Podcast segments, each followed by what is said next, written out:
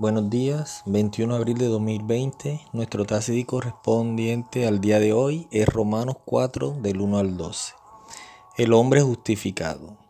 En este versículo el apóstol Pablo nos trae memoria el ejemplo de Abraham. Recordando un poco la historia, podemos rescatar que Abraham no fue merecedor de muchas de las cosas entregadas por Dios. Habla la Biblia de un incircunciso. Yo le diría a alguien no alineado con Dios alguien para quien simplemente Dios no existía o preferiría hacerlo a un lado. Pero Abraham un día creyó en Dios y su fe fue creer en Dios. Dice la Biblia que Dios aceptó a Abraham porque Abraham confió en Dios, no por obras, sino por fe. La justificación, más que declarar inocente al culpable, busca llevarte una vida nueva como parte de un proceso.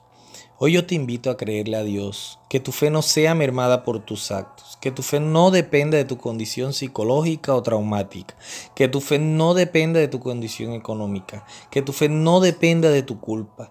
Yo te invito a creer en Él, a creerle a Él, que esa situación o circunstancia que te está pasando, que estás viviendo, no debe hacerte echar a Dios a un lado tú también serás justificado como Abraham, tú también serás llevado a los lugares celestiales, tú también eres merecedor de la herencia divina y celestial, porque somos hijos del Rey, del Señor de señores, del Alfa y Omega, del principio y del fin. El principio de nuestra justificación es uno solo, creer, porque este regalo no es para unos pocos, es para todo aquel que en él crea. Si tú sientes que no eres digno, yo te invito a creer en Él como lo hizo Abraham. Realmente Dios lo ha justificado y no hay duda de que Dios aceptó a Abraham antes de que fuera circuncidado. En realidad, Abraham fue circuncidado para demostrar que Dios ya lo había aceptado por confiar en Él. Porque la fe trae justificación. Esa es la gracia de Dios.